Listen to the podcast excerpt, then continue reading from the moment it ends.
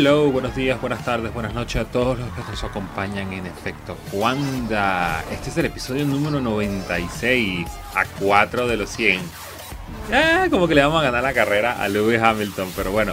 Eh, hoy el señor Polo me avisó a las 5 de la mañana de que él se encontraba en el Red Bull Ring y por lo tanto no podía venir a grabar. Chicos, qué problema con este señor. Pero el que sí está aquí ayudándome es mi compañero de siempre, el señor Rubén Carballo. Rubén, ¿qué tal? Partner in Crime, ¿qué tal? Eh, muy buenas, eh, aquí estamos otra vez. Yo tengo la, la teoría de que Polo se durmió, simplemente. No, yo, no, yo creo que sí está allá porque tú sabes cuando llegué aquí al, al, centro de grabación especial de Efecto Cuanda faltaba la chequera. Ah, va, ya está. Eso, o pero bueno, nos lo dirá la semana que viene. bueno. Bueno, eh, estamos aquí. Uh, yo creo que esto fue una Fórmula 1 bizarra ya, porque eh, hace siete días estábamos hablando de la gran emoción que nos habías dejado el Gran Premio de Francia en Paul Ricard, algo así como que, what the fuck, y ahora este bodrio de carrera que nos dejó el Red Bull Ring en el Gran Premio de Estiria. De verdad que sí. Eh, victoria más Verstappen, cuarta victoria de Red Bull en esta temporada corrida, algo que no sucedía desde la época de Sebastian Vettel en el año 2013. ¿Qué querrá decir eso? ya lo hablaremos. Eh, segundo puesto para Lewis Hamilton, tercero para Valtteri Bota. Nada nuevo bajo el sol, por lo que veo.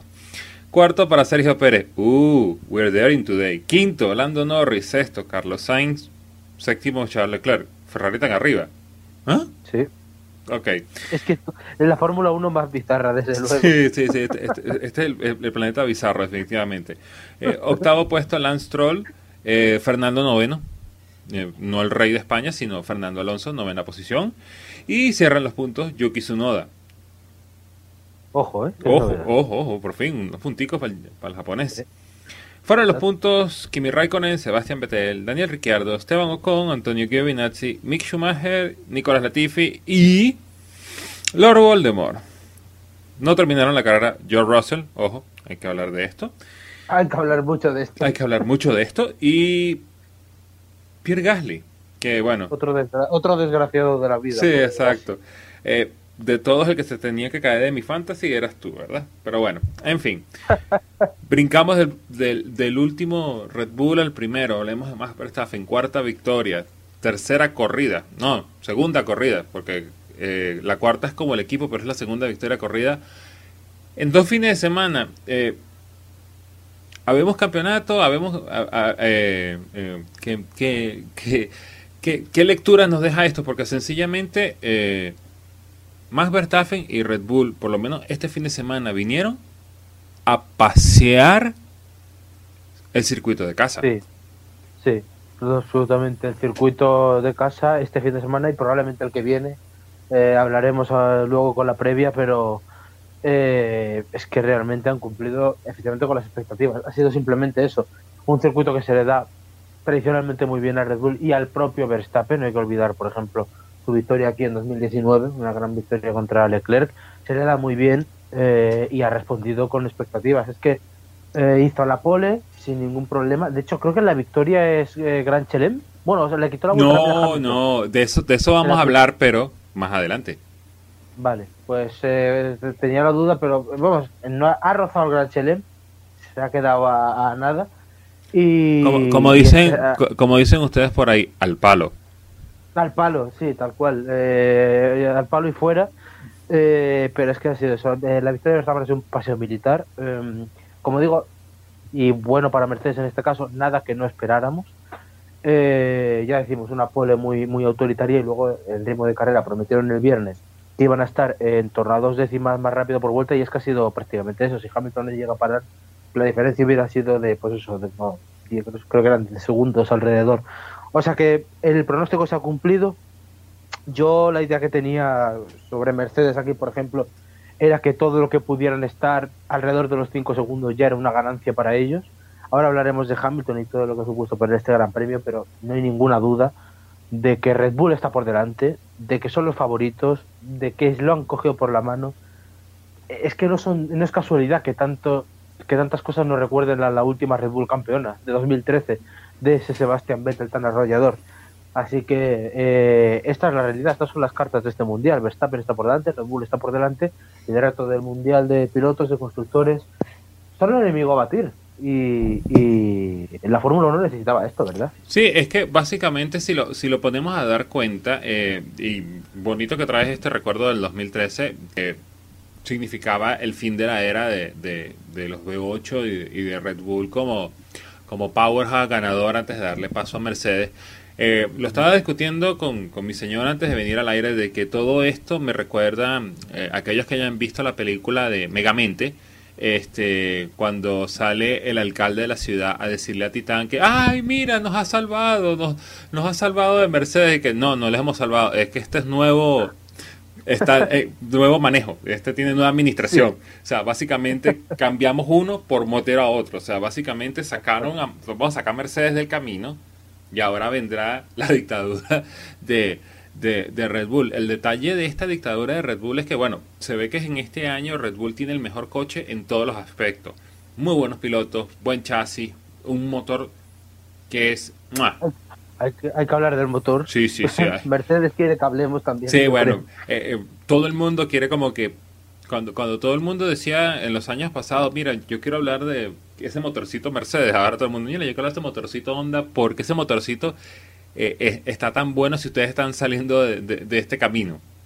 Entonces, básicamente es todo eso. Y, y, literalmente, yo pienso que la pieza que le faltaba, o, o, la pata coja que tenía esta mesa de Red Bull, era ese segundo piloto que magistralmente lo han logrado hacer con Checo. Y entonces estamos pasando de un aspecto de que, sin desmeritar lo que hizo en carrera, Checo pasó de ser un piloto que estaba desahuciado, de salida de, la mierda rosa esa como se llamaba.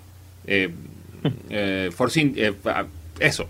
Eso. Eso, eso. BWT. Exacto. De eso a, mira, a mí no me parece una locura que Red Bull decida tomar la decisión de firmar a Checo dos, tres años porque eso es lo que necesitaban. Necesitaban un Mark Webber. sí, tal cual. Es que em, son muchas cosas. Yo creo em, que este éxito de Red Bull se basa en, muchas cosas. Una de ellas, sin duda, es el segundo piloto. Eh, Checo ha sido muy importante, lo, hemos comentado aquí muchas veces. Red Bull necesitaba el, el otro arma para hacerle cosquillas a Mercedes.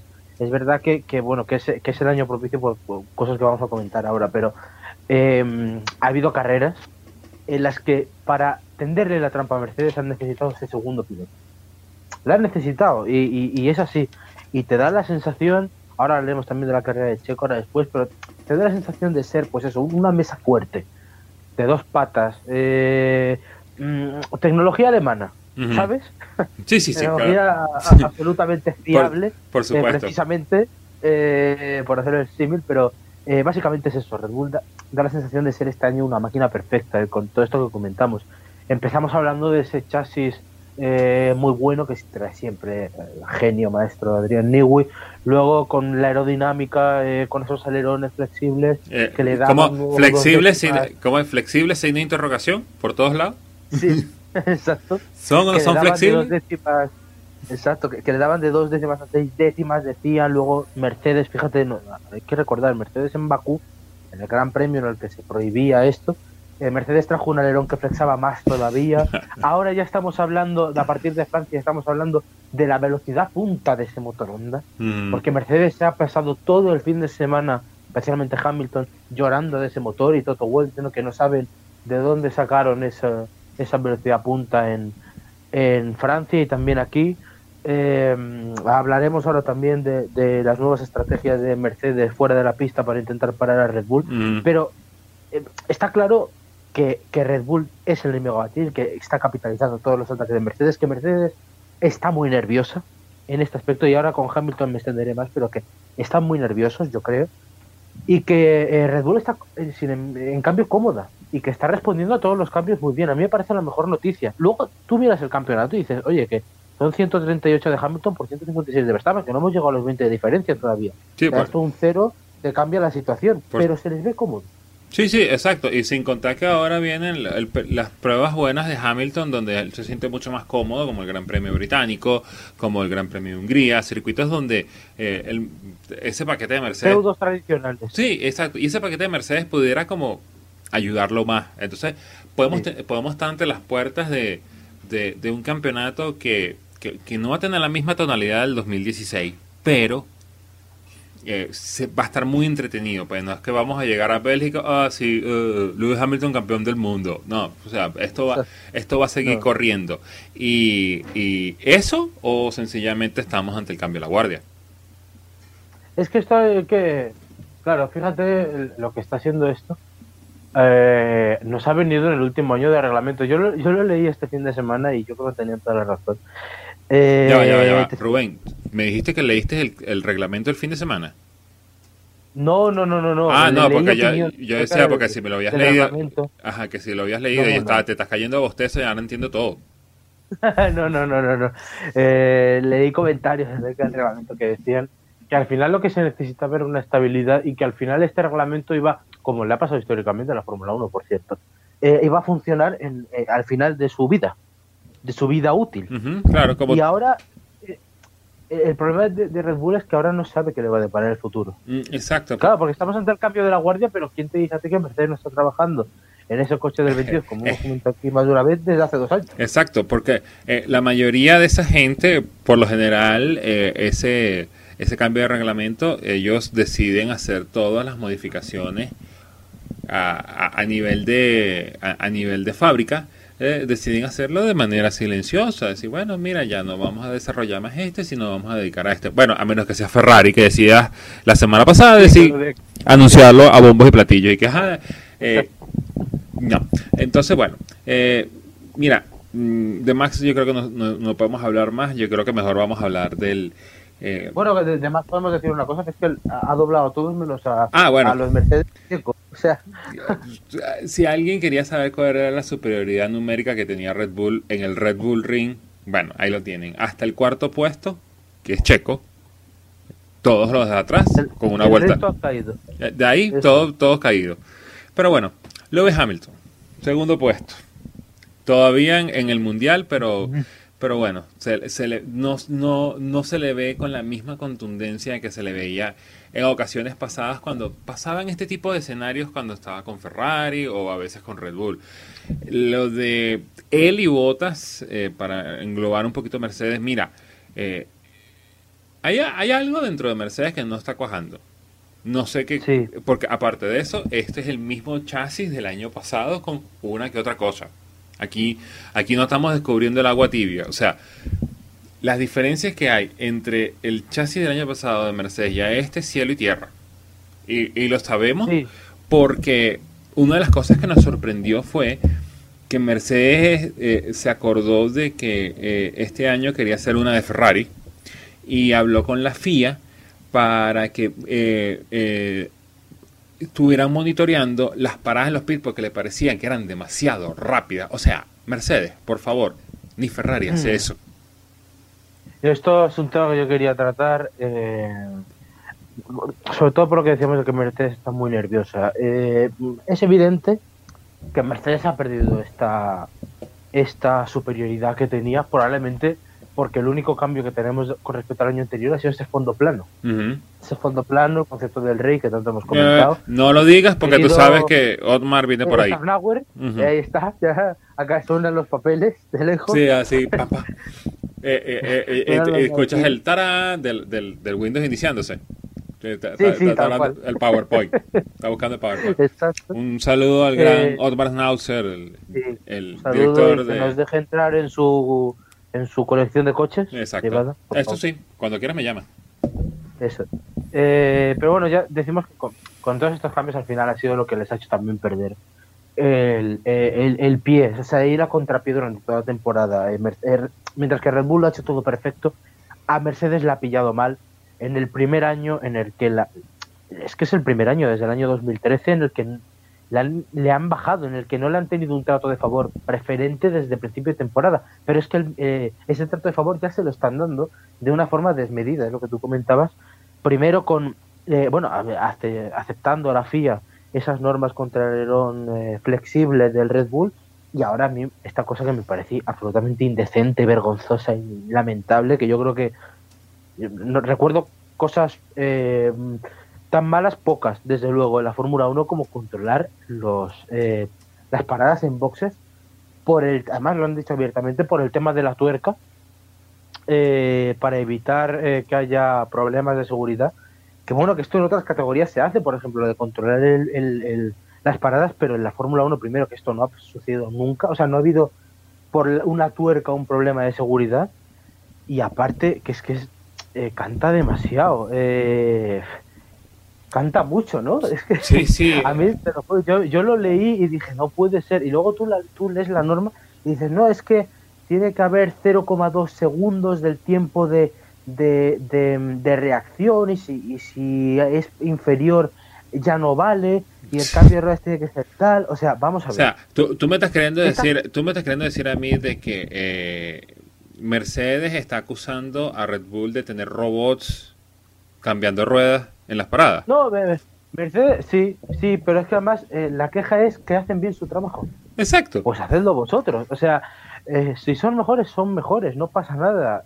aplicados. McLaren lo ha hecho muchas veces, por ejemplo históricamente las paradas de McLaren han sido una condena, lo sufrió Hamilton, lo sufrió Carlos, pero lo sufrió es que, Lando. Pero es que vamos, ¿y, vamos... ¿y, qué les, ¿y, qué les, hacían siempre? Pues a practicar pues, paradas. Exacto, pero es que eh, fue la estrategia donde Red Bull decidió aplicarse más, porque Red Bull en la época no tenía ni el mejor coche, ni el mejor motor, tenía uno de los mejores pilotos de la grilla, pero el segundo estaba todo vuelto loco. Un saludo a Pierre Gasly, a Alexander Albon, a Daniel cuadrilla. Uh, sí, a, a, a, los Bastric Boys, básicamente. Este, ¿Y dónde era que Red Bull sacaba las ventajas? En las paradas. Uh -huh. eh, en eso sí, en los últimos años Red Bull ha sido constante. Paradas de 1.8, 1.9, 2 segundos. 2 segundos como mucho. Entonces Mercedes ahora en esta altura del partido que va a decir, ay, mira, FIA, esto no se puede hacer. No, no, no, no, no, no. Es que es, es demasiado, o sea, es que es demasiado llanto. Yo, de verdad, Toto Wolf eh, debería cortarse mucho en esto. Ah, lo peor de eso es que, claro, al ser una iniciativa de Mercedes, tendrá el apoyo, aparte de Mercedes, de, de Aston Martin y, de, y, por desgracia, de McLaren. Yo creo que contra el pesar incluso de la propia McLaren, uh -huh. pero por temas contractuales lo van a tener que hacer. ¿Tú quieres motor pero, Mercedes? Tienes que decir lo que yo diga. Sí, tienes que aceptar. Pero, pero es que de verdad, basta ya. Llevamos, ¿verdad? Llevamos 10 años casi aceptando este dominio de Mercedes con, con eh, la FIA apoyando desde detrás. Eh, lo hemos comentado en sus últimos programas, desde aquel test de neumáticos hasta ahora, todo ha sido un trato preferente de la FIA. Menos lo del lo, lo, el reglamento de este año y ya se lo están limando. Uh -huh. yo, yo, de verdad que creo que esto ni Ferrari en su momento lo hizo. De verdad que yo no recuerdo a Ferrari tanto que se dice de la eh, Ferrari International Assistance, no recuerdo cosas así. Y, y, y, ya me parece que los el resto de equipos, los otros siete, claro. tienen que plantarse muy duramente ante esto. ¿eh? Sí, sí, lo que pasa es que en esa época, bueno, FIA, Ferrari International Assistant, pero ahora la FIA pasó a ser mafia y la mafia se escribe con M de Mercedes. Exacto. Pero bueno, eh, Mercedes Automóvil International Assistant. ¿no? Exacto. Este, a, a, vamos a vamos a dejar de darle palos a la casa de las tres puntas y vamos a dedicarnos a, a hablar de los pilotos. Hay un punto importante y lo quiero discutir contigo porque lo leí justo antes de que encendiera el grabador. Eh, en la última vuelta, eh, Lewis Hamilton hizo la parada para sacarse los neumáticos duros que tenía y ponerse los neumáticos rojos sí. para hacer una vuelta suicida para buscar el, el, el récord de, el récord de la vuelta. Eh, tanto así que por eso fue que a, a Verstappen no le salió Gran Chelem, porque hasta en ese momento quien tenía el récord de vuelta era Checo Pérez. Pero eh, leyendo a, Fernando Tornelo, el gran narrador y comentarista de Fox Sports para Latinoamérica, sobre todo en Argentina, él dice, hay algo muy, muy importante que él dice, y yo lo quiero preguntarlo aquí y dejarlo abierto con nuestra audiencia. Él dice de que esos récords suicidas no deberían de valer, de que el neumático debe tener por lo menos 10 vueltas, porque eso es muy fácil, eh, tener una parada gratis, sacar, sacate y ay, vamos a sacarnos un punto para pa irnos a, sumando en, en, el campeonato. Pero es un punto que tiene razón. oye, por lo menos la, la, la, la Fórmula E, yo sé que eso es chocante traerlo acá, la cosa de carritos juguete de Alejandro Ayac, este, te, te, premia la vuelta más rápida, pero tienes que terminar dentro del top 10 y eso lo ha copiado la Fórmula 1. Pero me encantaría de que esto fuera así, porque ya le pone otro sabor, porque si tú eres líder, tú no te puedes tirar a los pits a hacer una parada suicida, a menos que tú tengas 30 segundos de, de ventaja para sacar la vuelta, para sacarte un punto más. No sé qué opinas tú, Rubén. Yo la verdad Sinceramente, eh, bueno, por cierto, esto de, de, la Fórmula E también pasa a la Fórmula 2, por ejemplo. No, bueno, por supuesto. ¿Estás dentro del top 10 o no, te cae? Em, yo, para mí, yo está muy bien como está. Yo lo dejaría como está, porque al final es una forma más de jugar. Es que precisamente esto que, que hablábamos de, de, las paradas y tal, el problema de la Fórmula 1 es que no tienes mucho de dónde sacar. Sobre todo cuando te salen días como los de este Gran Premio de Austria los que la carrera es muy difícil de tragar. Sí, es que vamos a ser honestos. piloto que dice, yo, bueno, yo me la juego. Exacto, yo, vamos a ser honestos. Nosotros podemos ponerle todo el azúcar que queramos a esta carrera, pero esta carrera fue un bodrio. Sí, fue horrorosa. O sea, hasta que hablemos de Leclerc, eh, no, no, vamos a encontrar algo de diversión. Eh, exacto. Entonces, ¿te, parece? si, eh, bueno, continúa. No, no, simplemente iba a decir eso que yo lo dejaría como está, me parece muy, me parece lícito, sinceramente, que tienes un mal día como hoy, como Hamilton, que, que bueno, has llegado hasta donde has llegado y, era tu tope realmente hoy, no podías más, bueno, pues le sacas un punto a la vuelta rápida, si no tienes a nadie por detrás y tienes la suerte, pues la sacas y ya está. A mí me parece bien, mm. yo lo dejaría así. Okay. Y, y básicamente eso. Y bueno, no sé si vas a pasar ya de tema, pero sí que quería comentar una cosa de Hamilton. Mm, con respecto a su lucha por el título, porque hay un, hay, yo no sé si a ti te pasó, que el sábado cuando no consiguió la pole, que él esperaba mejorar, mejorar desde el viernes, que venía poco en línea ascendente, pero que veía que no llegaba, y que yo creo que él esperaba estar más cerca de Verstappen, que incluso se le coló botas, que bueno, eh, tuvo una sanción, hay que recordar, por hacer el tonto el viernes, eh, girando allí, haciendo un homenaje a Vettel en el pit lane, eh, pero yo cuando vi que perdió así la pole, le vi un poco desmoralizado. y, me, y tuvo el recuerdo de Vietnam, que fue 2016.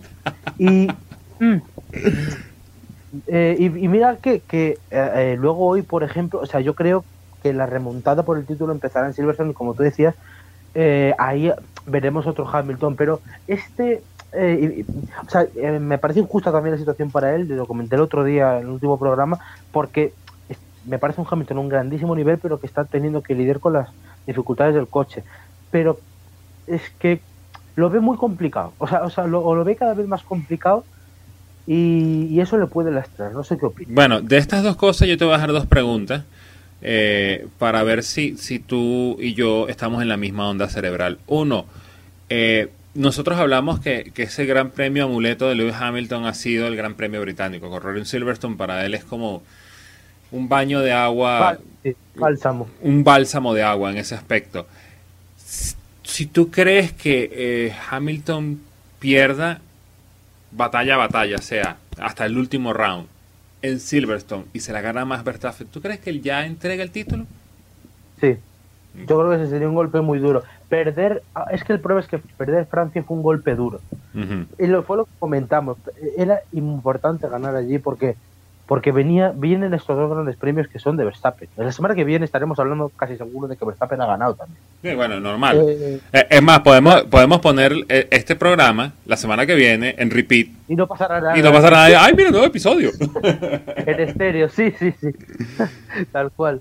entonces, yo creo que para ellos es que era muy importante ganar. para ti fue un golpe durísimo. Y, y lo lógico es que de aquí salgan con 14 puntos abajo o 12 con la vuelta rápida pero que salgan así. Entonces, si a partir de... Si, yo espero ver a un, a un eh, Hamilton hipermotivado en Silverstone y sucesivas, pero si les gana una de esos feudos de Silverstone, de, de Hungría, tal, yo creo que sería difícil para él eh, aceptarlo. Y por eso te digo que tengo los recuerdos de Vietnam, porque mm, le veo en, un poco en ese feeling, no tanto, o sea, o sea, queda mucho mundial y lo que decimos, está 18 puntos. Pero este, este, esto, este triplete le está afectando. Sí, sí. Y lo otro, ¿tú crees que Lewis Hamilton está pasando el mismo síndrome de Valentino Rossi, en el sentido de que sabe lo que es, sabe lo que puede representar el día que se vaya y por eso él decide, vamos a tratar de escorrer esta arruga lo máximo que podamos. No, yo creo que no. Yo creo que él, en comparación con Valentino, por ejemplo, él está, él está todavía, o sea, pensando que él le, queda cuerda. Además, bueno, hemos hablado de eso eh, a principio de temporada, que iba a hacer Hamilton, que decidía, por lo que nos ha contado este fin de semana, quiere dejarlo encarrilado ya en verano, como prometió, o sea, parece que va a cumplir la promesa y que va a renovar con Mercedes. Yo creo que en ese sentido está tranquilo, creo que al final va, va a querer renovar y que no tiene miedo al cambio de reglamento, lo cual, por cierto, le honra bastante. Sí, bueno. A ser. Bueno, entonces hablemos de, ese tercer puesto de Valtteri Bottas. No, mejor no. Eh, cuarto puesto, Sergio Pérez. Eh, con, con, la eh, nos vale para los dos. por eso, este cuarto puesto para Checo Pérez. Checo que fue el único que decidió jugar la estrategia, ¿cómo era? La estrategia cambiada. fue una carrera de una parada. Y, y Checo se la decidió jugar a dos y se quedó como a vuelta, a vuelta y media de pasar Checo a, a, Botas y montarse en el podio, ¿eh? Exactamente, él paró la, una vuelta antes que Botas, eh, la 26, la 27, la 54 decidió parar, cambiar de duros a medios y efectivamente casi le sale, le ha faltado literalmente otra vuelta. Sí, es lo que le ha faltado. Con una vuelta y media lo alcanzaba. Sí, lo alcanzaba y bueno, ya es que ha tenido la mala suerte de que en la, primera, el primer sector y principio del segundo no ha tenido el DRS. Sí, exacto. Si lo llega a tener, uh, exacto. Si lo, hubiera, pescado lo mínimo, sí, final de película. Lo que pasa es que, bueno, eh, teníamos... falta una décima para cogerlo y... Teníamos esa bonita batalla de la última vuelta, pero el, director de, de Fórmula One Management decidió focalizarse en el burnout que decidió hacer más Verstappen en la llegada y nos robó de esto. Pero hasta ahora fue una batalla bastante tensa, lo que fueron las últimas por lo menos tres vueltas de, este Gran Premio de Estiria. Sí, sí, una batalla muy dura y bueno, eh, también tengo importante, parezca mentira, pero importante para Botas amarrar el tercero, ¿eh? Sí, sí, sí, yo creo que para, para como para decir, hola, eh, todavía estoy aquí, eh, aunque no haya nadie, pero bueno, tradiciones, ustedes saben. Bueno, que lo que sí le puede salvar es que Hamilton ha pedido su renovación también ah, dijo los jueves a la hora de prensa, dijo, bueno, para mí eh, es un gran compañero de equipo. Sí, eh, creo que reconoce el talento del que se quedó afuera, gracias a una caja de cambio. Sí. O le tiene miedo. Veamos. ¿Cuál, cuál, será el futuro cuando lo decida sacar en su autobiografía? Un quinto puesto para Lando Norris que empezó como dinamita. Eso no lo puedo negar. E, ese niño empezó como dinamita la primera vuelta. O sea, permiso, ¿no? Que aquí no hay nadie, que, que, Red Bull quítense del medio, yo voy pasando, voy pasando. Pero después se vino, se hizo agua. O sea, que, que, que o sea, para mí sensaciones agridulce la carrera de Lando. Porque Lando tuvo unas primeras 10 vueltas que tú decías, que tú decías, lo puede ganar. Sí. Claro.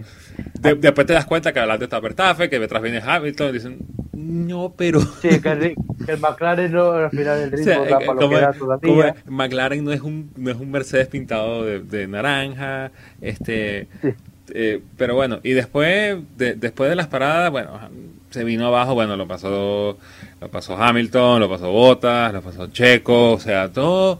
Eh, pero, pero bueno, eh, esto es lo que me gusta, aunque uno puede decir, bueno, fue un fin de semana malo para McLaren, pero oye, ser el primero del resto, yo creo que hasta el mismo Zach Brown está feliz porque eso lo que hace es consolidar más a, Mercedes como a Mercedes, perdón, a McLaren como tercera en el mundial. Sí, sí, él está contentísimo. Bueno, es que ha sido un fin de semana muy positivo, la tercera posición en clasificación, en ese gran inicio de carrera, luego al final es la posición natural, quinto, el mejor de, del resto, una carrera que no ha sido loca, no tenía más que pescar, realmente. y, muy buena de Lando que para mí, aparte de, de que McLaren aprovecha un poco para reafirmarse como tercer puesto, aunque no ha sido mal fin de semana para Ferrari, que ahora hablamos, pero que McLaren sigue ahí, Lando delante de Ricciardo, y yo creo que personalmente Lando eh, cada vez más, y yo creo que sin ninguna duda, el tercer mejor piloto del año sin duda. No, no, tanto eso, Rubén, sino a mí lo que me lo que me gusta de todo esto es que Lando ha decidido de que él quiere ser el primer piloto. De que eh, le está pagando una boloña de plata al australiano, pero yo voy a ser el primer piloto. ha dado el, eh, el paso adelante que se esperaba de él, incluso lo ha superado, que es lo mejor. Bueno, entonces en ese caso bajemos a, a Daniel Ricciardo y pongámosle algo un poquito más, un poquito más complicado como eh, Fernando Alonso. No, no, no. Mm, eh, Fernando Alonso y McLaren, eh, no hablamos de eso acá. No, no, no.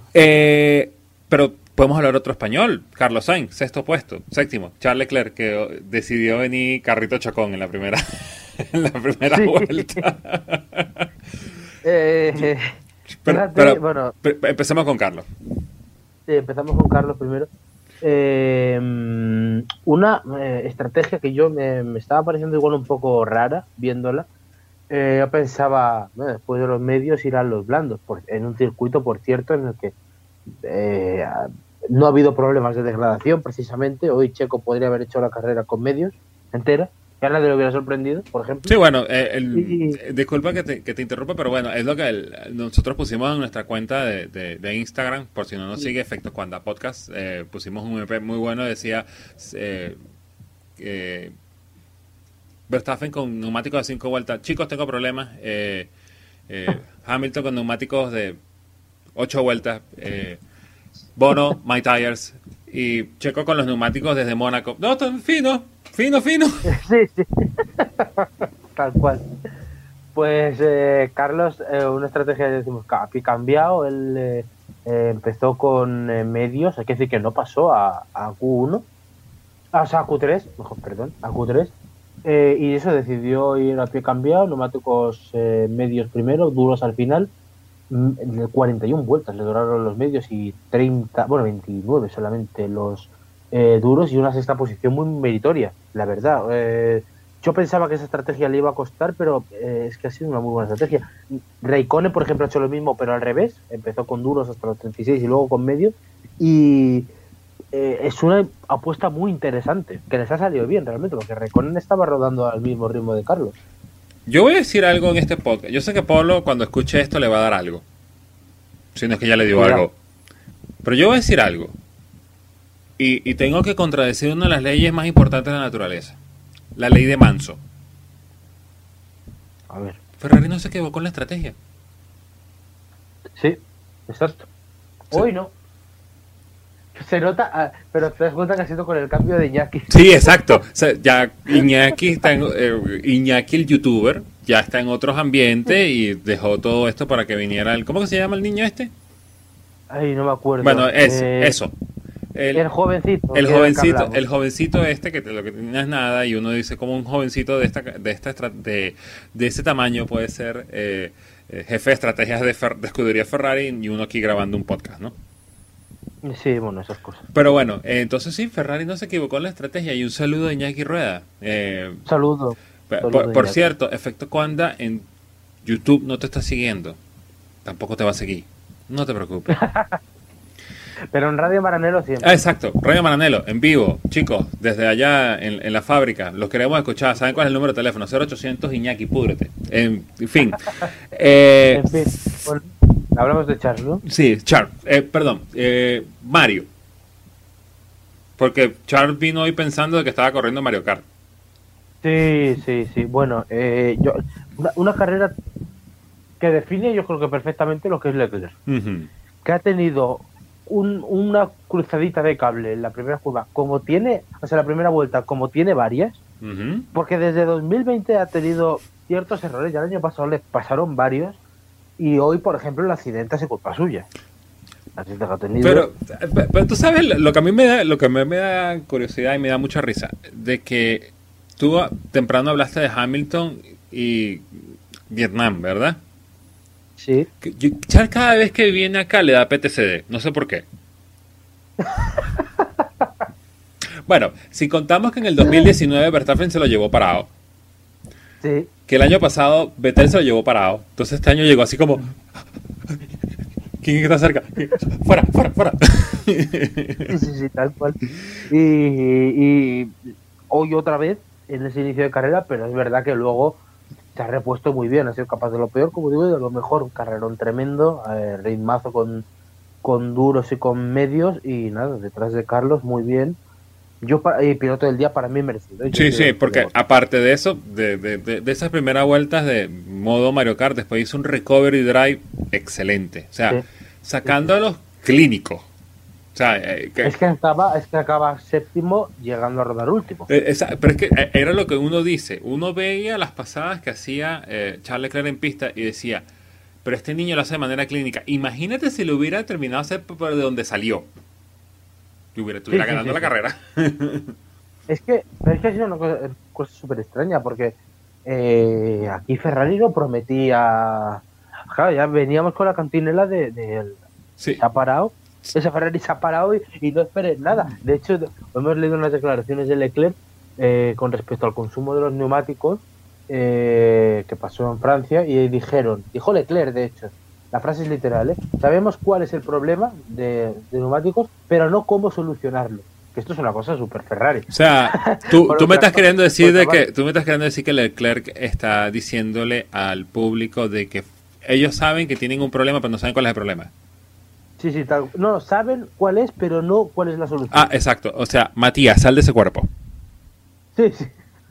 la ha poseído eh, el efecto vinotista y, declaró esto, pero, pero eh, tras decir esto, que por cierto lo dijo el jueves, eh, o sea, el fin de semana para Ferrari ha sido en, en líneas generales positivo. Mm, sí, bueno, hay que hablar con el cuerpo de carabinieri italiano para que vayan a Maranello a, a derrocar a cierto dictador porque eh, eh, esa línea, ese pensamiento no puede pasar más de la cabeza de él. O sea, chico, ¿qué, qué, qué, qué cree, qué se cree Matías Binotto? O sea, sí, sí. Eh, ya, ya, Ale. Respira, respira, respira. Octavo puesto, Lance Stroll. Buena carrera. lo único que puedo decir. no, es, que, es que ha sido una carrera súper silenciosa eh, es que yo creo que de los que menos ha salido la realización. Pero, pero, o sea, muy buena carrera realmente en un momento en el que necesita reivindicarse. Sí, bueno. Vettel estaba, pero, eh, estaba eh, fuera. Pero ven acá, reivindicarse, ¿por qué? como que si fuera a perder la silla porque tuvo un mal fin de semana, ¿eh? No, eso sí, no, por supuesto, que no, pero, pero hombre, ya como orgullo de piloto decir, joder, aparte de que mi padre me pone el asiento, tampoco a los haters le voy a dejar el camino libre. No, bueno. Y, y, hombre, la verdad es que ha sido una buena reacción, eh, una buena octava posición para, para él en un fin de semana que es de estos que para mí yo le veo y digo, vale, es piloto de pago, pero, no es Yujide, ¿sabes? Eh, bueno, exacto. pero no es Yujide. Exacto, no es, no es, no es este Pedro Pablo Dini. Sí, sí, tal cual. Exacto. Eh, bueno, ya casi cerrando el top 10. esta carrera se fue rápido. ¿no? El top 10 se fue como rápido. Eh, hay que hablar de Fernando Noveno. Perdón, Fernando Alonso, novena posición. el, mejor de el mejor de los Alpán. Exactamente, para mí la grandeza de su carrera está el sábado, en su fin de semana. Sí, sin duda. Eh, Ocon sin poder pasar a la Q1, sin, pasar, sin poder pasar de la Q1 a la Q2, Fernando se metió un Q3 séptima posición en parrilla, eh, octava, no, eh, no recuerdo cuál fue, y séptima octava, pero pues, no estuvo mal. Eh, y realmente un Fernando que por fin vimos en, como queremos después de Bakú, Francia, tercer gran premio consecutivo que, que recupera sensaciones, igualando con en clasificación, ya por delante de la general, y en la que dijo que eso, que no le importaba la posición con la que había pasado de Q2 a Q3, pero que había disfrutado de la vuelta. Yo creo que eso es la mejor noticia. Sí, bueno, un Fernando Alonso que ya anunció que quiere correr como hasta los 43 años, ¿no?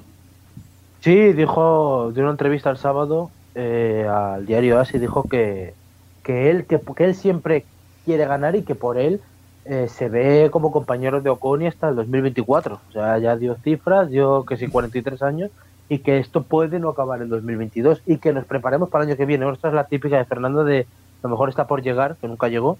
Bueno, vamos a ver si esta vez llega, pero, pero él tiene esperanzas en Alpine. Y, tengo una cosa, viendo al Fernando eh, tan autocrítico que hemos visto, o, tan realista, tan realista con él mismo, no sé cómo tomármelo de Alpine. bueno, eh, no, quiero, no quiero tomarle en serio, pero pero algo sabe que nosotros no sabemos. Eh, bueno, permíteme un minuto, eh, necesito leer un obituario. aquí ya hacen las carreras de Christian Lungar, Juan Yusu, Sí.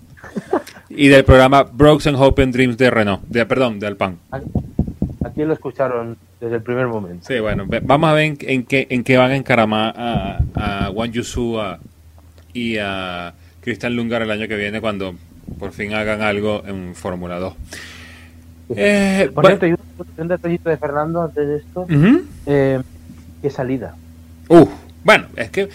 Pero, pero es que más bien nosotros estábamos desacostumbrados a no volver a ver esas salidas, porque ese ha sido el gran punto importante de Fernando. Tú veías en el 2005 a Fernando salí y ¡pum! ¿Y qué? ¿Adiós? Es que además yo le recuerdo cada año, le recuerdo la salida brutal, pero brutal de, de, brutal. Y por ejemplo este año, el otro día en Francia fue el que mejor salió, sí. pero con bastante tiempo de reacción sobre el resto. Me parece que le metía dos centésimas, que esto en una parrilla es muchísimo, muchísimo. Y aquí hoy eh, las pasadas que ha hecho, que es que se ha llegado a poner sexto, si no recuerdo mal, le ha ganado dos posiciones, luchando detrás del McLaren de, Lando. Eh, eh, me parece otro salidón. Y yo creo que ya es que, no por repetirme, pero es que estas son las mejores señas con respecto a Fernando. Sí, bueno, Fernando toda la vida ha sido uno de los grandes partidores de la Fórmula 1. El tiempo de reacción de Fernando es excepcional. Es un, es un momento que, que si yo fuera el director de carrera dijera, ¿Se saltó o no se saltó la salida? Pero. Sí, sí, sí, sí. Siempre te queda la duda, ¿verdad? Exacto. No, es así como milimétrico como el de. Como por ejemplo pudiera ser los de Verstappen, pero tampoco es tan bodrio como los de Maldonado. Sí, sí. Que tú dices. No, no nombres. Coño, no. No, hagas, no, mentes ese nombre. No, por eso. Bueno, puede ser peor, Jorge Lorenzo. El que, bueno, ah. preparado, listo. Y Jorge, ¿para dónde vas tú? Bueno, vaya a buscarlo. Bueno, ah, tremendo. Sí, bueno, él y, él y el, la abeja que lo estaba molestando. Pero bueno, regresemos a la Fórmula 1, al décimo puesto, Yuki Tsunoda. Por fin Tsunoda termina una carrera, chico. Por favor. Eh, Porque la, semana pasada se nos olvidó hacer este comentario. Yuki Tsunoda fue el único que decidió encontrar en un en, un desierto de asfalto como el Paul Ricard encontrarse con un, con un guardarrail. Como si fuera cierto cierto francés. ¿Román? No. Sí. está feliz ah. allá en, Estados Unidos. Bueno, ahora, ahora tiene una nueva colección. Cada vez que va para un circuito, habla con el departamento de bomberos de, de donde corren y le regalan una franela. Ah, sí. Entonces la está coleccionando. Pero bueno, dejemos la indicar aquí, hablemos de Yuki Tsunoda. Oye, bueno, Yuki por eh, fin reacciona, sobre todo en este fin de semana que fue tan altibajo para Alfa Tauri. Eh, Pierre Gasly de nuevo con una otro otro super sábado que se tiró Pierre Gasly diciendo otra salida como diciendo tú sabes que a mí Pierre Gasly en los sábados me recuerda a los a, a, los George Terrier entonces él hace eso y empieza a brincarle a, a Christian Horner. Hola ¿te acuerdas de mí? mira yo puedo ahora sí o sea yo quiero seguir en Red Bull. O sea pero, oye, eh, obviamente, la carrera de Gasly, bueno, se, se, fue al trasto por, por, por, todo lo que pasó en la primera vuelta, pero que su nodo termine en los puntos. Oye, yo creo que es la mejor inyección de confianza que le, puede, le pueden dar a ese niño hoy en día. Sí, tal cual. Porque eh, nosotros en este podcast dijimos, no, Yuki Tsunoda, campeón del futuro. Y mira como eh, esas palabras con patata fría no saben bien. Te iba, sí, te iba a decir eso porque Yuki prometía mucho en, el inicio. De hecho, en Bahrein lo hizo muy bien, si bien es cierto que es un circuito más fácil para debutar que otros. Y que el, el, resto de circuitos estaba entrepagando la novatada de errores que, por ejemplo, en Imola, que, te cuestan y te cuestan el error y te lo penalizan, cosas que ya en la Fórmula 1 moderna casi no pasan. Y, y luego eh, de, de, de, su propia prepotencia, quiero decir, de su propia inexperiencia en la radio que, yo creo que le han costado, le ha costado un, inicio malo, pero lo importante es que reaccione ahora, que no se siga hundiendo, sobre todo en el equipo y en el ambiente en el que está, pero mm, que vaya saliendo y, y, sobre todo que vaya aprendiendo de cada error. O sea, es importante que vaya haciendo, aunque sean décimos, novenos puestos, un décimos, dos, décimos, tampoco hace falta puntuar, pero que se le dé arriba. Sí, bueno, aquí donde, donde tenemos que ver qué ha aprendido Red Bull de toda su escuela de pilotos sobre vamos a tenerle paciencia. Sí, sí. Aunque, eh, aunque que no mucho, pero exacto. Eh, yo creo que de todo esto, eh, eh, tuvieron que haber aprendido algo, Red Bull, decir, mira, mira lo que pasó con Pierre Gasly, mira lo que pasó con Alexander Albón, con todos los que han pasado por Toro Rosso. Yo creo que Ayuki es un talento puro que hay que tenerle toda la paciencia del mundo para que él se adapte a la historia de la Fórmula 1. Pero después vino, vino Onda a decir, mira, nos vamos a la Fórmula 1 y después dijeron como que, eh, ¿quién es el próximo en la lista? sí, sí. Pero en fin, eh, bueno, eh, me, parece bastante alegre de que Yuki terminó una carrera que dentro de los papeles no se veía tan complicada, un circuito que no es nada complicado, pero que bueno, que la termine, que es lo importante. Después, bueno, eh, después veremos la, la, evolución del piloto japonés. 800 milésimas de segundo.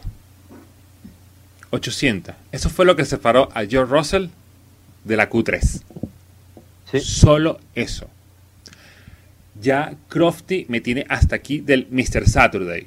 Porque. Mr. Saturday, justo te lo voy a decir. Cuño, ya, basta. Crofty, basta. Enough. Encima que eh, Crofty ha estado este fin de semana hablando de su hijo con Lord Voldemort. Ah, sí, sí, el, el, famoso Mass Spin. Por cierto, ese chiste, eh, Haas se lo tiene que, se lo los derechos de eso se los tienen que comprar a la Fórmula Dunk, ¿eh? Sí, sí, sí. Bueno, pero sabes que, que hemos conocido este fin de semana que, nuestro querido Gunter Steiner ya es fan de ese, de ese meme. Ah, sí, bueno, ese, es el problema. Entonces, le habló a Lord Voldemort y le dijo que no sé qué le regaló. Sí, un, topillo, así como el de Inception. Sí, sí, eso. Entonces, bueno. Y le dijo que por qué no trompeaba eso en vez del coche. Eh, a mis amigos de Fórmula Dan, cuando Jan Gunter Steiner le dice que les gusta el meme y lo agarra para él, it's time to stop. Incluso si lo hace Crofty. no, bueno, que Crofty lo haga es como es, lo que Crofty hace normalmente de lunes a viernes. Se mete ahí en, en Fórmula Dunk y, ajá, ya renové todos mis chistes. Pero bueno, no hablemos de Lord Voldemort, sino hablemos de George Russell. 800 milésimas en un William. O sea, yo puedo entender de que George ha sabido exprimirle hasta el último tornillo a ese William los sábados. Que no ha tenido la suerte de meterle en los puntos. Y cuando por fin pareciera que esos puntos venían cómodos con ese mocho William, la caja de velocidades dice, basta, yo me quedo acá. Creo que ha sido una de, las, una de las sensaciones más heartbreaking que yo he visto este fin de semana. Es más, todos los de M llorando al lado de él. Sí, sí, no me extraña. Es que ha sido horrible, precisamente en un fin de semana muy bueno tanto para él como para Williams, porque por ejemplo, eh, la Tifi estuvo, estuvo bien también en la Q1. Sí, igual. Casi hace, eh, hace Q2 eh, pintaba muy bien para Russell y entonces esa clasificación tremenda, como hace siempre, pero em, mejor que de costumbre incluso. Y en la carrera es lo que decimos, pintaba muy bien. Octavo, noveno, y esa parada horrible. Es que tiene, tiene la negra. O sea, es que es, le ha pasado, es que yo hoy me he acordado de Bahrein Sí, lo siento, pero yo. sí, sí, es que, es que eh, eh, es esa la sensación que te queda. O sea, lo mismo que eh, cuando se rompió la caja, yo casi que me escuchaba en el fondo: Hello, darkness, my old friend. Sí, sí, tal cual. I come to hear you, see you again. ¿Cuándo es que Mercedes.? Porque a, porque a Russell le pedimos, fíjate que yo creo que lo único que le pedimos es esa consistencia los domingos y cuando la tienes, cosa del coche. O son errores suyos o es el coche el que deja tirado. Eh, sí, eh, definitivamente. Eh, lo que todos estamos esperando es que este fin de semana, o por lo menos antes del Gran Premio Británico, Mercedes haga lo que tiene que hacer y anunciar a, a George Russell como el segundo piloto. Porque yo creo que esto es. Ya, spoiler no. Mm, sí, spoiler, no va a suceder. Ya su majestad quiere a, a su Sancho y bueno, aunque, aunque por ahí sale una noticia que eh, William está pensando en un plan B en tal caso de que George Russell decida irse a Mercedes. O sea, piedras del río trae. ¿eh? Es que esto, bueno, ya lo venimos contando aquí, que, que bueno, que hay informaciones que ya hablan de que, que Russell está cerrado por Mercedes para los próximos dos años. El problema es que si de repente Hamilton te pide a botas, mmm, no es lo mismo, o sea, ya te, es que te, te cambia la situación. Mm, yo no sé qué pasará. Me parecería muy injusto con Russell que le dejaran ahí, desde luego. O sea, ya es por todos sabido a quién queremos en este podcast, en ese segundo uh -huh. Mercedes. Pero es que realmente es súper injusto. Quedarse en Williams al final, bueno, eh, acabará en Mercedes de una forma u otra, pero sería para él súper injusto. Si el Mercedes, o sea, si el Williams estuviera a la altura todavía, pero se le nota que le queda trabajo y eso que ya decimos que este fin de semana ha sido muy positivo para Williams. Sí, o sea, sí, casi como séptimo coche, incluso. Eh, pero mmm, no se puede diluir ahí un talento como, como Russell y que, y que, ojalá le cambie la suerte, porque ya no le queda mmm, eh, más desgracias. Bueno, tocamos madera, pero si le quedan más, eh, no sé cómo serán, ¿eh? Sí, por supuesto. Eh, bueno, yo creo que con esto terminamos el Gran Premio de Estiria. Eh, antes de pasar a la previa del Gran Premio de Austria, que se corre en el Red Bull Ring. ¿Otra vez? Qué raro, ¿eh? Ay, por favor. Fía, ¿por qué me haces esto? Fórmula One Management, Liberty Media, los odio. Eh, hay que hablar de varios circuitos. Sí. Sí. Hay que, hemos tenido noticias. Eh, ¿Por cuál empezamos? Vamos a empezar con la que salió, pero que no estaba muerta, pero estaba de parranda. Turquía. Turquía. Vuelve Turquía. Turquía que se fue por el COVID, uh -huh. que volvió, que se volvió a ir, etcétera. Está aquí. Sí, sí, bueno. Turquía en principio. Hasta ahora, por... bueno, hasta esta fecha está de regreso. Vamos a ver si de aquí a allá no hay que. Sí, no hay vamos que... a ver si pues, sí, porque puede pasar efectivamente. Sí. Eh... Y, y, sería el, el, primer gran premio en la historia que se, corre, que se trataría de correr dos veces el mismo año y no se puede. No se corre, sí, sí, sí. eh, pero bueno, en principio decimos, eh, caerá eh, ronda número 16 de las 23 que siguen en pie, de momento, es el plan de, de Liberty Media. Eh, del 1 al 3 de octubre, uh -huh. justo detrás de Japón, sigue siendo del 8 al 10, y por delante de Rusia, eh, sustituyendo a Singapur, es la que se cae. Mm, claro. Eh, temas de, derivados del, del COVID. Eh, Turquía que se eliminó por las restricciones de viajes internacionales. Hombre, siendo en octubre, podemos pensar en que la situación va a ser mucho más positiva. Y nada, solo desear lo que deseamos la otra vez. Lo volvemos a decir, que el asfalto sea bueno. Exacto, ya, ya, ahora sí no hay excusa. Tienen de aquí al primero de octubre para que esa pista esté asfaltada. Bueno, ni siquiera el primero de octubre, por lo menos el primero de septiembre para que esa pista esté asfaltada. Perdón, ¿Sí? reasfaltada. Con asfalto de verdad. Reasfaltada de la reasfaltada, sí. Exacto. No, no, reasfaltadas con asfalto de verdad. No es que le vayan a poner una capa de Vilcrin al, al, al circuito. Porque, por Dios. Y, y bueno, Sí, por- eh, si quiere llover otra vez, no tengo ningún problema. No, no, adelante, adelante. El único que va a tener problemas es Botas, como se está jugando la renovación. sí, la, la, la, Pero bueno, del primero al 3 de octubre, detrás de, delante de Japón y. Eh, es Rusia, Sochi, 24 26 de septiembre, Turquía, el 1 al 3 de octubre y Japón del 8 al 10, o sea, es triplete. Oye, qué bien que me hables de Sochi, porque hay que hablar de Sochi. Sochi se va al calendario. ¡Vamos! ¡Bravo!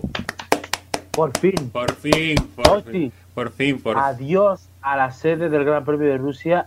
No este año, por desgracia, pero sí el que viene. Sí, bueno, pero por lo menos hay un avance. Pues ya, ya, ya sabemos que la Fórmula One eh, Management decidió de que a partir del año que viene eh, el Gran Premio de Rusia se correrá en el Autodrome Igora Drive en San Petersburgo, o como Sí, le gusta llamarla eh, el señor Rubén Carballo, le dice Leningrado. Correcto. Para mí sigue siendo Leningrado. para, para ti sigue siendo la gran madre soviética, ¿no? Es correcto. Yo eh, ahora mismo deberías estar poniendo el himno. Sí, bueno. Eh, pero básicamente sí, Igora Drive, eh, bueno, circuito que por cierto se asonó para otros campeonatos como MotoGP. Sí, bueno. Era circuito reserva este año. Al final va a llegar a la Fórmula 1. Sueño de Vladimir Putin, del presidente, eh, iba a decir soviético. El presidente Sí, me valdría casi, eh, Vladimir Putin, pero, pero no, estamos en Rusia. sí. Eh, sueño de Vladimir Putin, ya digo, siempre hubo ahí la pelea con Bernie. Bernie siempre quiso Moscú. Al final, eh, como los Juegos Olímpicos hay que rentabilizarlos de alguna manera, nos tuvimos que comer esa basura que es Sochi. Pero eh, ahora vamos a ver Igor Drive, un circuito, hay que decir, 4.086 metros, 15 curvas. Eh, y para cumplir con la distancia reglamentaria de Gran Premio, tendrían que darse 75 vueltas sea, casi nos plantamos en Mónaco por delante de la 71 de Austria. Eh, y nada, en eh, por supuesto, el tricódromo, por supuesto. Bueno. Y bueno, eh, un circuito, yo le veo con bastantes, o sea, con cambio de nivel, de bajos a altos. Curvas, pues eso, un poco de 90 grados, aunque estén un poco redondeadas, tiene sus partes rápidas, una, dos rectas, bueno, una recta larga y otra un poquito menos larga no es un circuito que puede dar eh, cierto espectáculo, aunque bueno, yo le pondría de montar el montón, pero aquí hasta que no veamos un Boars, etcétera, tampoco podemos aventurarnos y, demasiado. Sí, bueno, eh, hay que a ver qué, qué, nos depara el Igora Drive. en papel se escucha muy bueno. Y bueno, a, a Sochi da decirle lo que se le dice a esos grandes premios eh, cuando, cuando les toca la salida que la puerta no le pegue el culo cuando salga, por favor. Sí, sí. Que se vayan y que no vuelvan y que con Corea, con India y con esos eh, sitios. Exacto, allá, allá lo pondremos en el sitio de nunca más. Sí, tal cual. Y el otro gran premio, tengo sentimientos encontrados. Porque esto que voy a decir va a sonar raro en todos los niveles. Y hasta puede sonar hasta feo y malo. ¿No te gusta Monaco? Quiero ver la carrera en Jazz Marina. Ah, pensaba que me ibas a hablar de Monaco. No, no, no, no. Eh, Jazz Marina. Sí, Jazz Marina que anunció de que va a modificar el circuito. Va a modificar varias curvas y las va a cambiar de ser curvas horribles de 90 grados cochinas a curvas de alta velocidad. Entonces, señor.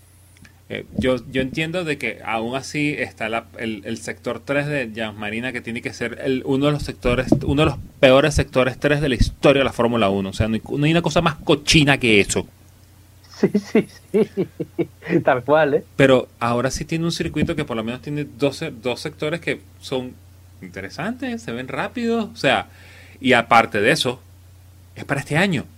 No hay que esperar. Sí, sí, o sea, eh, recordamos que es una petición que tuvimos aquí. Sí, sí, sí, sí. Bueno, eh, eh, para los que escucharon, escuchen el postcarrera del Gran Premio de Jazz de, de, los Emiratos Árabes Unidos del año pasado.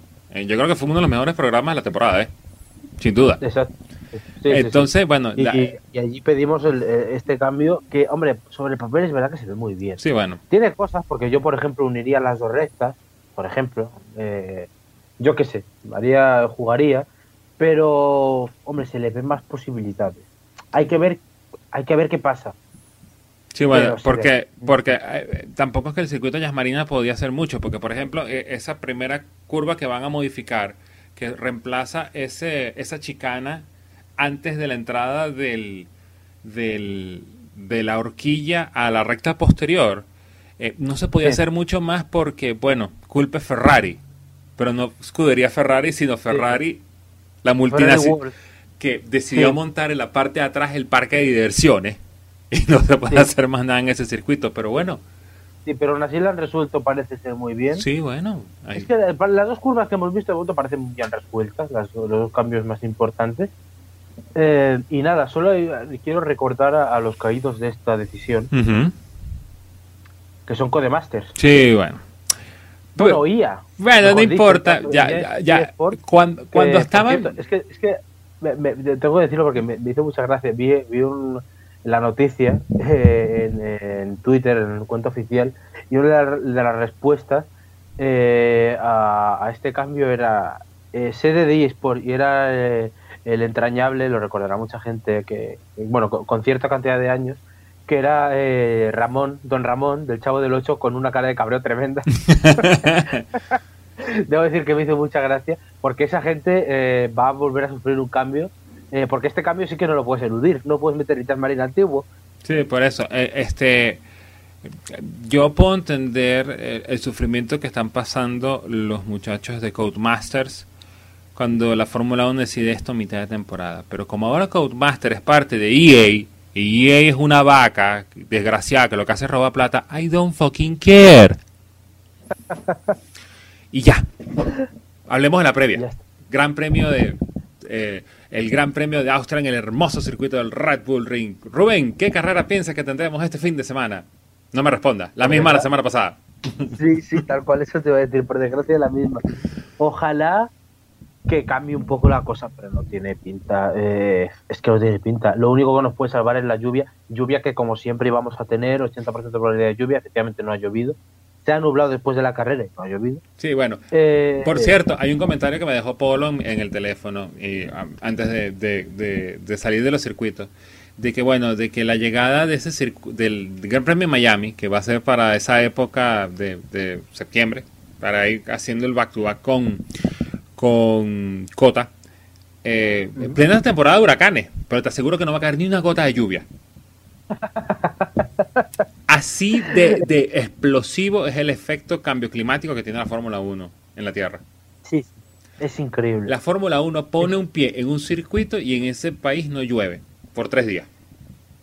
En, en el punto solamente del circuito, ¿eh? Exacto. O sea, a 10 metros está lloviendo, pero en el circuito no cae un ojo. Exacto. Bueno, a menos que se vayan a correr a, Fuji, porque Fuji, más bien, ah, es más difícil que no llueva. O que llueva. Sí, es, pero, en, fin, vamos a quedarnos con unas pixabytes acerca de esto. Eh, preguntas así, lo primero que se te ocurra. Yo te pregunto y tú me respondes, ¿ok? Eh, vale. Eh, ¿Gana Verstappen otra vez? Eh, sí. Vale. Eh, ¿Podio de botas? Mm, no, podio de Checo. Eh, ah, eh, ah. Por cierto, ¿Ferrari se vuelve a meter en el top 10? Sí. De hecho, te iba a preguntar, ¿McLaren o Ferrari delante? McLaren. McLaren, sin duda. Incluida, incluidos los dos pilotos. No, no, no, no, no, no. no. ahí Ferrari. Pero, no, ¿Russell? En Q3 sí. Lo quiero ver. ¿Y? En los puntos. Uy. ¡Ah! Sí, chicos, lo quiero ver en los puntos. Sí, yo digo que sí. Bueno, pole, vuelta rápida, victoria. Pues mira, Verstappen. no, Verstappen, Hamilton, pole, vuelta rápida. Victoria de Verstappen, segundo Hamilton, tercero Checo. Yo debería ser más elegante y debería decir algo así como, bueno, para mí la vuelta rápida se la va a quedar Lewis Hamilton por esta y aquella y la otra razón mientras la victoria. Eh, Max se los va a pasar a todos por el you know. Sí, por salvarse a la parte. Exacto, Gran Chelem, completico. Y el podio ah. lo, monta con Hamilton segundo, Checo tercero. Yo lo del Gran Chelem te lo compraría si no fuera porque van a hacer repetir la táctica de Claro, la Fórmula 1 también puede hacer algo muy inteligente y agarrar la carrera de la semana pasada, o sea, la carrera de ayer, porque esto lo están escuchando el lunes, y ponerla como DBR el domingo que el domingo y decir, esta es la carrera, esto fue el Gran Premio, el gran premio de Austria, además, donde dice Estiria, lo tachan así con, con, crayola y escriben arriba Austria. Y ya está. Y ya está. Así que ¿Para qué nos matamos haciendo esto? Te, está haciendo predicciones y ya sabemos cómo va a pasar. Así que bueno.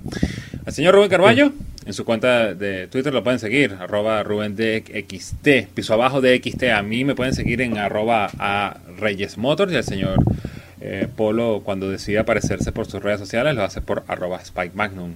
El podcast, por las plataformas de siempre, donde siempre lo pueden escuchar. El podcast, Google Podcast, Spotify, Radio Mananelo, eh, AS, Marca, Gaceta Hípica. ¿Se me olvidó algún periódico? Sí, Sport. Sí, Casi. Meridiano. Y Meridiano, exactamente. Y nuestras redes sociales, en efecto, Coanda, en principales plataformas. Señor Rubén, eh, disculpe eh, el bodrio de carrera, pero gracias por acompañarme a hablar sobre ella. Un auténtico placer, como siempre, a pesar de, de, de las circunstancias de esta carrera tan. ¡Ah! Tan A. Y, y nada, que es la Fórmula 1 random.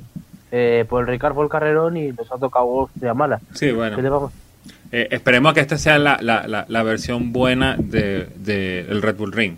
De que... Es verdad que, por ejemplo, el año pasado nosotros tuvimos una buena y una mala. Por eso, es que yo creo que cu- cuando nos toca correr estas dos carreras en el, en, en el Red Bull Ring, uno hace buen policía y el otro es mal policía. Sí, exacto. Entonces yo creo que esta vez dedicado fue el Como- mal policía que- y el... Como la que hayamos, como la que hayamos visto, sea buen policía. ¡Ay! Rubén, no. Polo, la chequera el martes aquí. Y si me entero que te fuiste de farra con ella, vamos a tener peo. Con esto cerramos el episodio 96 de Efecto Cuanda. Gracias por escucharnos, gracias por su tiempo y, si Dios quiere, nos vemos en una nueva oportunidad. Chau. Adiós.